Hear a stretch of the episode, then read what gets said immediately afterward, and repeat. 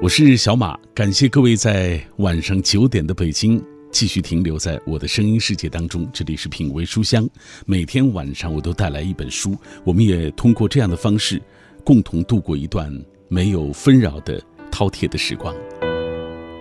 今天晚上我带来的这本书是摄影师严明的作品，叫做《长皱了的小孩》。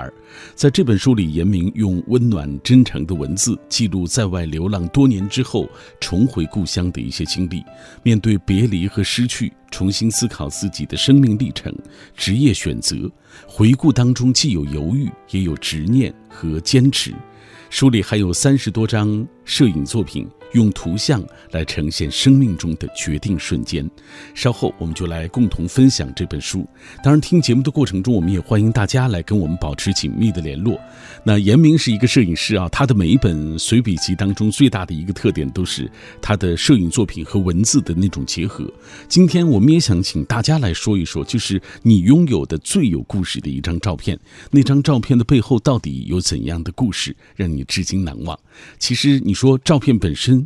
他有什么样的记忆呢？哎，最重要是那个背后的记忆，背后的故事，是不是？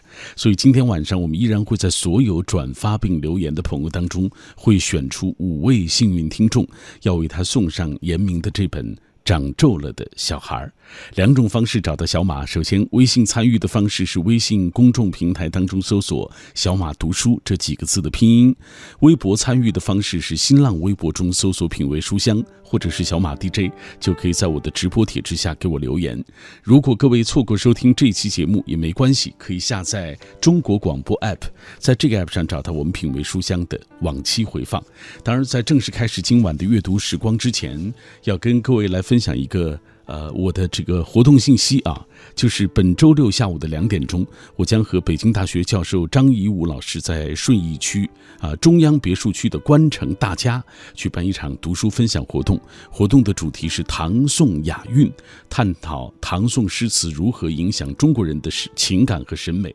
那活动的详情大家可以关注今天晚上我的个人的微信公号，后台回复电话、姓名啊地址，我们会邀请呃十位听众到现场来参与我们的活动。好了，马上开始今晚的这一段阅读时光。我们带来摄影师严明的作品《长皱了的小孩儿》。我爱白纸千字的城堡，它装得下整个宇宙的情愁悲苦。仗剑奔走的少年，沉默如水的思想者，不着边际的幻想，永远热泪盈眶的感动。繁华落尽之后，倦意袭来之前，FM 一零六点六品味书香，给你夜色里最美的诗句，永远触手可及的远方。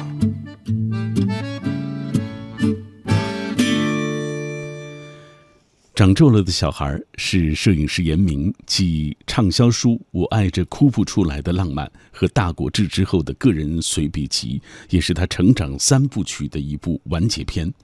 少年心最珍贵，在这本书当中，严明用真诚坦率的文字分享最隐秘深沉的情感。严明说：“我爱这哭不出来的浪漫，是少年离家为梦出走的宣言。而《大国志》在每一个大国小民的故事里，寻找再没有比爱更远的去处。这本长皱了的小孩，是成年归来，面对别离和失去的再一次出发，诚实面对内心，回应时代，写给每一个拥有少年心的你们，每一个还相信理想不死的。”你们在《长皱了的小孩》这本书里，严明用真诚坦率的文字，分享最为隐秘深沉的情感，书写年少时的叛逆不羁，成年后的反思与回望。从中学老师、摇滚乐手，到唱片公司启轩、报社记者，如今成为一个自由的职业摄影师。诚实面对内心，记录追梦路上的困惑与坚持、理念与执念。书里，作者挑选了三十余幅摄影作品，用镜头呈现亲情、友情、故土、远方，记录那些生命里的奇缘那些追梦路上的人和事。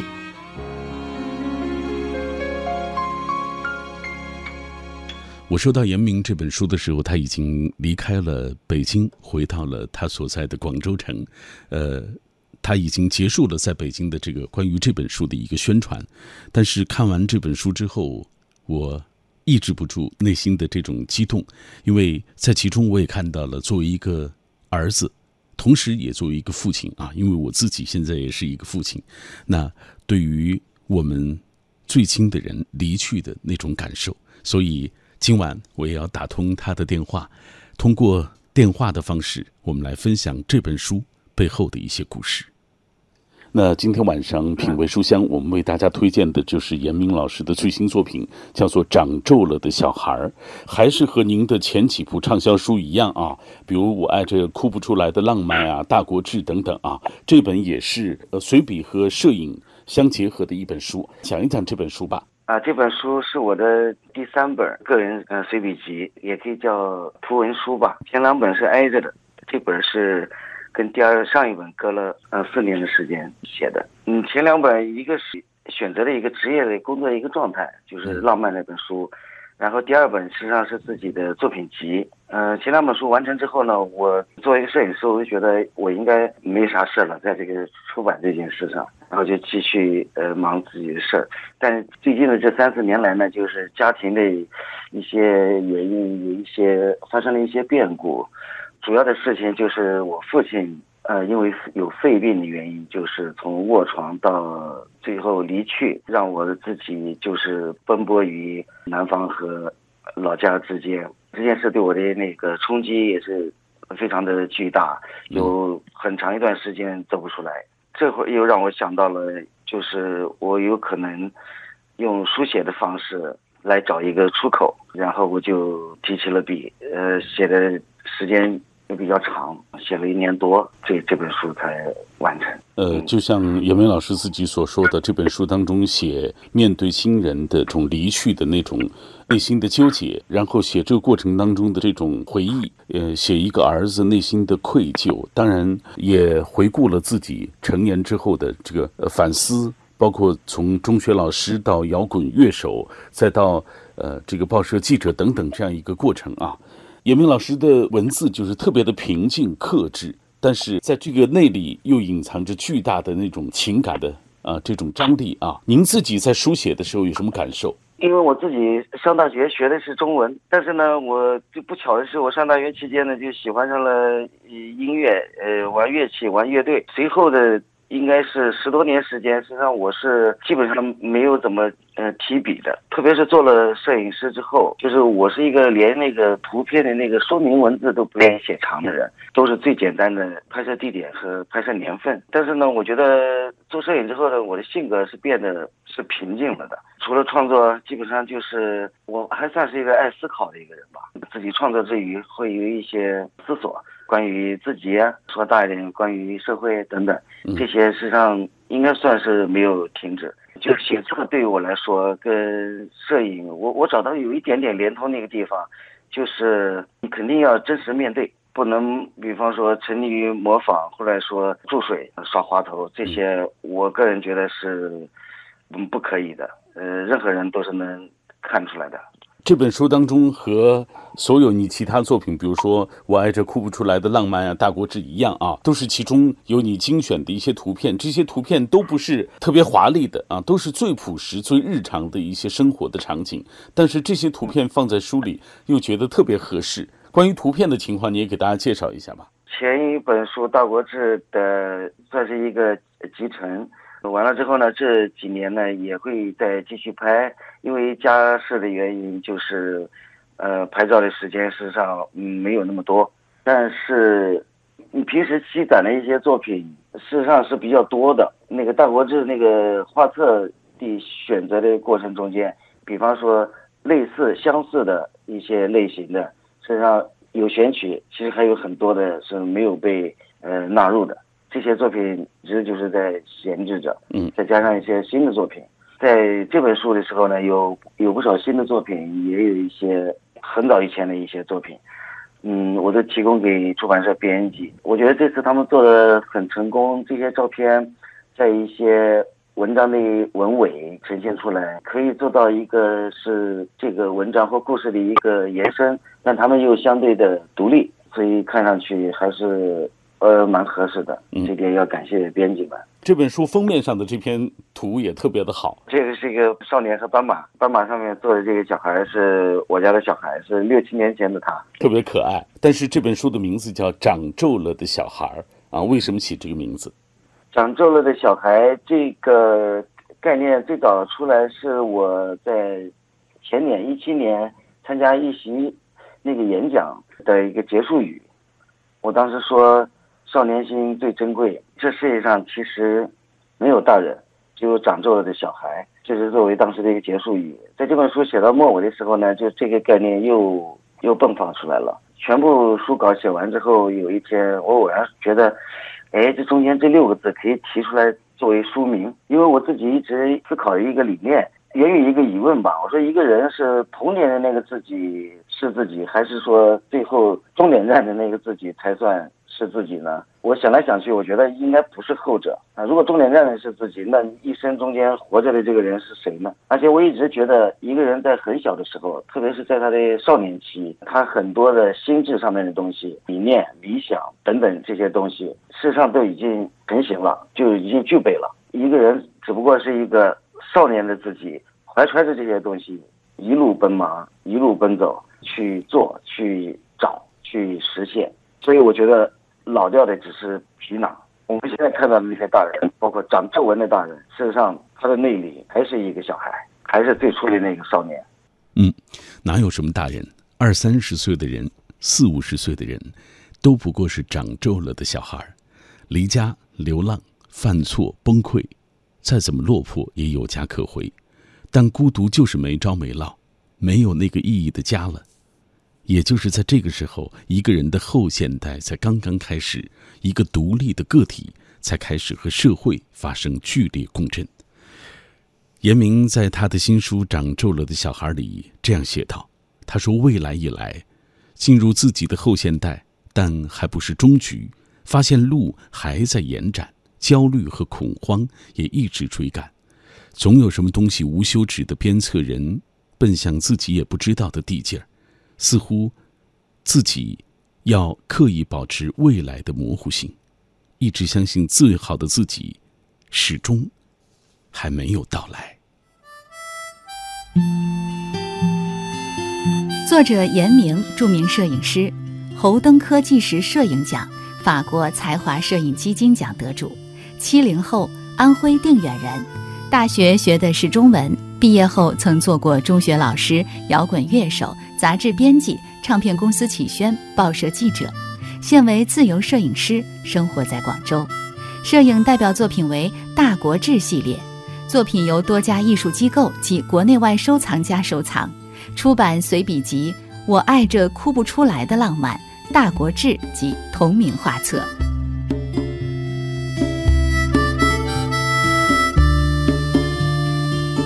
接下来，我们就打开这本书，要为大家来阅读严明老师的文字。我们知道严明是一个摄影师，那对于他们来说，对于他们家庭来说，一个家庭的摄影师又是怎样的？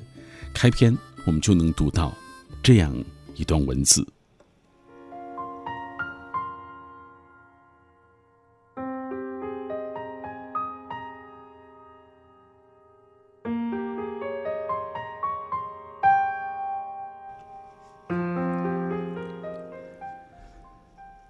冷空气还是来了。父亲的慢性肺病，刚熬过了一个严冬和酷暑，母亲很担心即将到来的又一轮的秋冬。回乡的路上，我焦灼地盯着车窗外掠过的杨树，仿佛从现在开始，北半球的每一片落叶都会与我有关。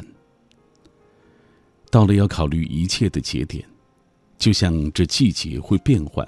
会更替，对于喜欢的老物件、遍访各地古迹的我来说，有这样的一个老旧的家，真不知应该欣喜还是悲叹。这样的情绪在刚过去的炎热难耐的夏天达到了顶点，我在老家无意中又翻找出了几本影集。我作为儿子，作为父亲，加上作为一位摄影师，少小离家，如今在几十年没有变样的家里，打开这样的相册，视角多重，五味杂陈，时空狠狠地向我展示着它的高压。每一张旧影带给我的感慨、震撼，几乎不亚于我这么多年行走江湖看到的任何一处名胜。他们就是我自己的名胜古迹，这，就是我的家庭摄影师。这些家庭相册里的照片有爸妈以前的，有我小时候的，更多的是我和妹妹在外工作并成家之后陆续寄回来的。也有父母后来在老家拍的一些照片，总共加起来有四五本，几本影集，一堂几十年的他们远不像旧家具那么沉默。一本影集在累积的过程中，我们往往不觉得它有什么能量，偶尔翻看可能只是当做消遣，嬉笑着说：“哈，看我当时是那样的。”越来越往后。时间这个东西介入了，你可能觉得事态变了，变得精心。影集厚了，轻的时光也就变重了。你再也不能不承认，那就是我。在照料父亲的这段时间，我打算认真整整理一下这些照片，为了旧的我的旧的家做一场停留。基因这东西刻画在血液里。在肆意放飞的游魂也会被他捉拿归案的。那些照片虽然是零散、断续，甚至无序，但一打开它们，记忆就开启了，喷涌如泉。那源头正是我的来路。我的父亲当年师范毕业后，分配在外县的镇上当老师。三十多岁时娶了我妈，他曾经的一个学生。母亲生我的时候也未满二十岁。他们结婚的第二年，在父亲老家的村庄里，我被两大接生婆联手捧到了世上。幸福的小夫妻抱着正满一百天的我，从村里来到蚌埠一家照相馆，拍了百日留影。现在想来，这算是父母给我的最早的一个与文艺。有关的礼物。高中的时候，父亲曾对我说：“你要是考上大学，我就送一只小照相机。”但是此事后来并未兑现。我离家的时候，他买了一只广东产的红棉盘木吉他给我带上。相机和吉他，可能是父亲曾经奢望却未能拥有的东西。文艺之心未灭的父亲那时候还不知道。这两样东西后来在他这个浪荡儿子的生命里掀起过多大的惊涛，直至今日，波澜未平。初三毕业前夕的一个周末，我在县城的一家照相馆，拍下了平生第一张彩照，穿着新买的彩条运动服、白球鞋，在照相馆一角有金色栏杆、葡萄汁儿。花盆的置景之前，拍下了这个自认青春的造型。如今看，还是土洋土洋的小镇青年，青涩的毛头小伙，开始有了自选动作，内心有了一种长成了的自我认定，有了一点跃跃欲试的英雄主义，盘算着与这个世界可以一战。从一个翩翩少年、文艺青年，转变的摇滚青年。也只需要一个转身的时间。淮南，我离乡求学的地方，我却在那里爱上了吉他。那是我平生到过的第一座大城市，一个摇滚重镇，满街黑豹，一地唐朝。后来为了生存去福建干歌厅，又为了学艺停下一切去厦门继续拜师。再后来又去北京的摇滚学校，终于。我带着音乐梦想去了广州。音乐梦在南方没能得以生长，我上班了，在广州做记者时期，特别是有了孩子之后，往老家寄的照片变得多了起来。做了摄影记者之后，拍照者才真正成了我，因此我也成了总是在照片中缺席的父亲。在广州做记者的十年里，拍了大量家庭照，我会不定期的挑选一些喜印出来寄给爸妈，告诉他们我们在他乡一切安好。电话那头总能听到妈妈开心的说：“相片收到了，家里一切也都好。”让我放心。后来，自己又辞职去各地拍照、搞创作，偶尔也会留影，但那样沧桑的照片却从来不敢寄往老家。类似搞摇滚时期的困顿、颠沛，怎么也不能让爸妈知道，不可以再让他们为我而担忧了。父母对我的忧心，真是无尽的，绵延至今。孩子们都不在家的这些年，父母偶尔也照相，主要是单位活动、旅游之时的留影。他们也从没有儿女负担的清闲中年，逐渐抵达晚年。我又发现往老家寄照片的习惯，后来并没有持续下去。它止于前几年，老家的影集在几年前不再添加新的内容，原因有二。那时候，我开始每年带孩子回去，当然，更因为后来有了可以拍照、拍视频的智能手机。想念这个东西是会凝聚的，也像胶片从曝光到显影、定影需要一个时间过程，期待感才会显现出来。通讯交通发达了，久而久之，期待便渐渐失去了原先真实的痛痒。影集里有几张父亲退休前后与同事和邻居的合影，我发现每个人的头顶上都有一个字，原来是父亲用钢笔直接在照片上标注的。那是照片中那些老同事、邻居们每个人的姓，甚至还包括他自己。胡、杜、于、吴。之前我还有些纳闷相片中的那些老师。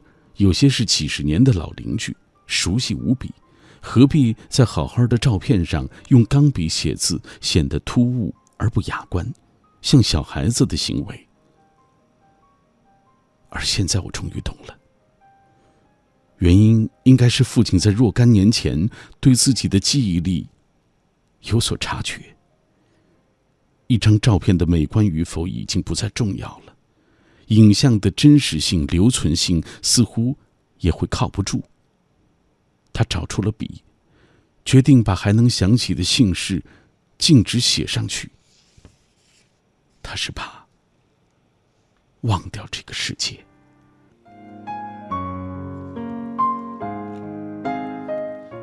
幸而。他说：“我就特别喜欢摄影，一直以来把妹妹的成长记录作为我摄影爱好路上的模特练手啊。”呃，他说：“下面这张照片就是我们小时候长大的一条街，如今妹妹已经十九岁了，照片的感动和意义，一切尽在不言中啊。”下面附上了他十九岁的妹妹的一张照片。其实今天有一个很有意思的事情，就是大家通过这个话题，呃，在不断的晒照片啊，呃，比如说也有非常难忘的一些照片。这是我们来分享这条，这是流泪的文鱼。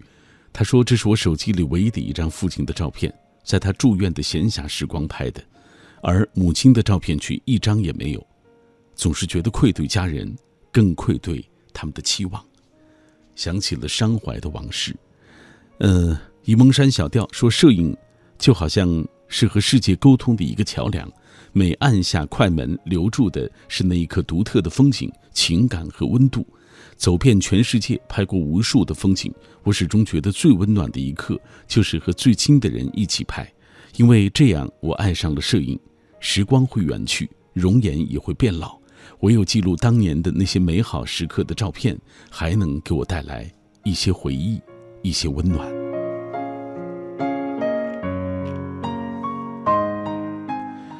下面，他说想不起来所谓的照片之最了。翻了翻相册最近的一些照片，是毕业离开那天让我很难忘的。当时是开学的第一年啊，我是最后一个到，最后一年我走的时候，我是最后一个离开，最后一次把锁合上，把钥匙交给宿管阿姨，身边没有一个人，好像画了一个圆圈，又回到了最开始。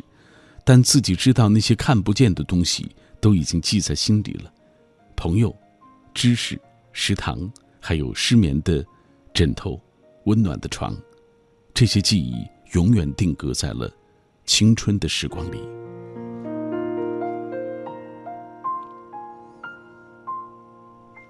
小绵羊姑娘她说有一张照片很有意思，是在世界科幻大会上啊，呃，偶遇了我的偶像刘慈欣。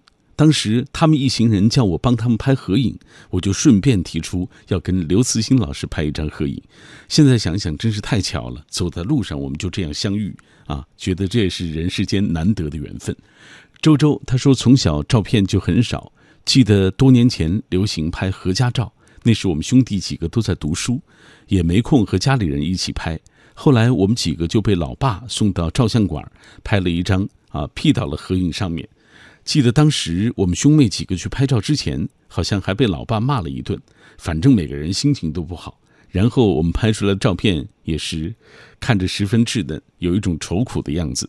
啊，想想那是我们兄妹几个难得的一张合照，有十多年了吧？我们几个在今年春节的时候才又拍了一张合影，此情可待成追忆啊，真是难忘。继续分享其他朋友的留言。呃，东方号手说，一张张儿时的照片连接了我童年的记忆。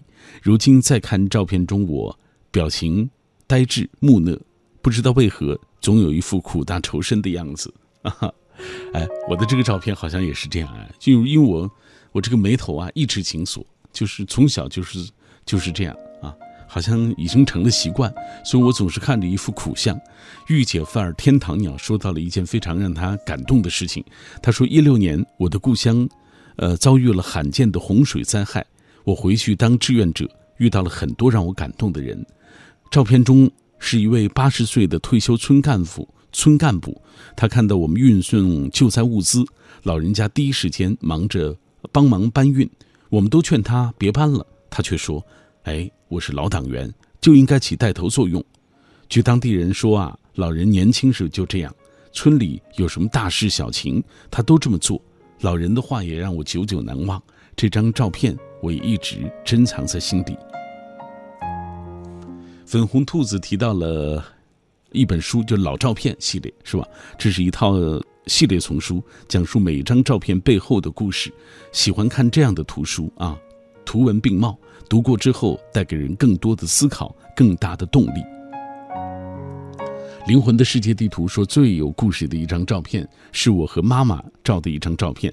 那时候的我长得还挺帅的。村里有一个老人，小时候每次见我，老是用长得硬硬的胡茬扎我。现在我不如小时候帅了，因为有点长残了。嗯，当然是开玩笑的一句话啊。呃，他说。他也分享了一张照片背后的故事。他说：“这张照片的背后的故事是我和妈妈生活在一同一个国度，却很难再相见。再相见时，我却伤害了她。妈妈想给我一个家，我却毁了她对我的好，也让舅舅们很伤心。亲情其实是我们最容易忽略的感情，也希望大家以后都珍惜它。”天空之城说，电脑里存了一张有些模糊的照片，是大学毕业离开宿舍之前，想到大学时代就要终结了，想要离开那座特别有感情的城市，和关系很好的同学朋友一起分离，不由得流泪。舍友拍下了当时的照片，后来发给我。每一次看到照片，都会想到想到那天的情形。毕业多年了，很多人真的再没有见过，原来我们就这样渐行渐远。再也不曾见过面。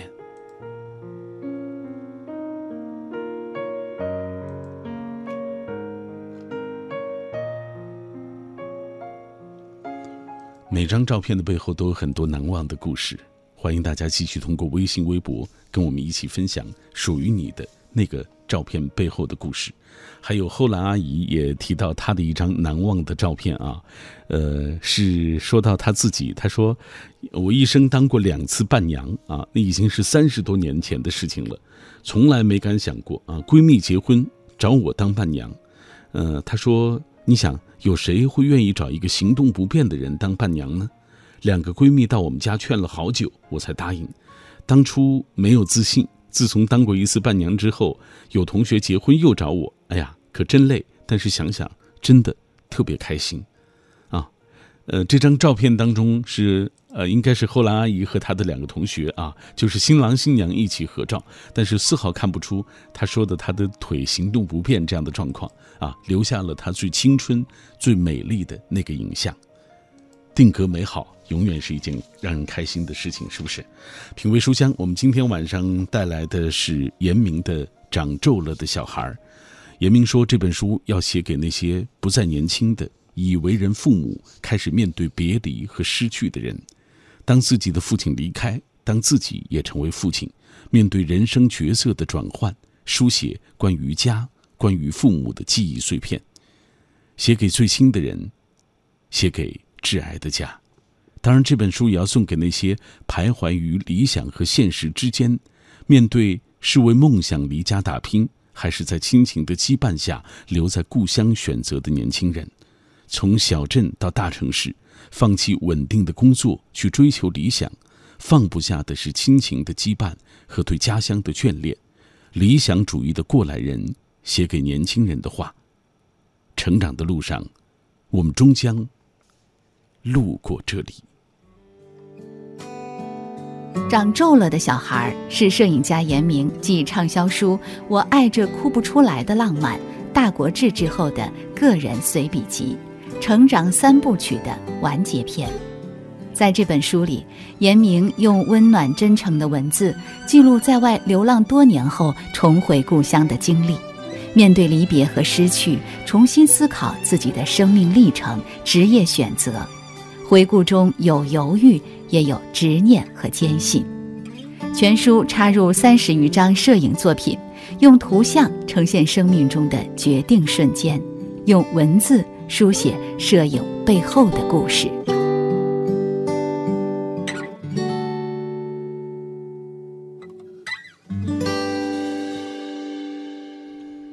因为时间的关系，接下来我们再打开这本书，为大家来阅读其中的一篇的。呃，一个节选部分吧。童年，不可战胜的夏天。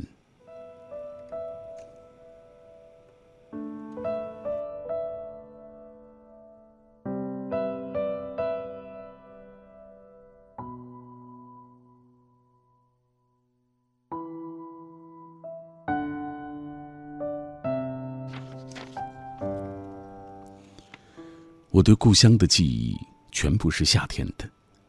那是淮北平原上的一个普普通通、古古老老的村庄。后来我发现，在任何时候读历史、听故事时，我都会拿它做联想的舞台。只要有古时候有一个小村庄这样的话，我的脑海里就会立即呈现故乡的环境。然后，我的亲戚们也开始装扮登台，有的装成地主，有的扮成饱受欺凌的长工。虽然说那时候是穷年月，但故乡之下给我的记忆是丰盛的。那里有我平时不知道的世界，目光所及，琳琅满目。我几乎在用其他所有的时间渴盼着夏天的到来。我就知道，在我暑假抵达前，他们用整个春天、初夏为我准备好了一切。我的堂兄弟们、远近本家们，他们总是在原地等我。等我共度夏天，在我走后，他们也在原地安然度过一个秋冬之后，等我来年从天而降，一切仿佛是为我而设的一个喜乐大局，一个弥天欢场，一个永远亲爱的存在。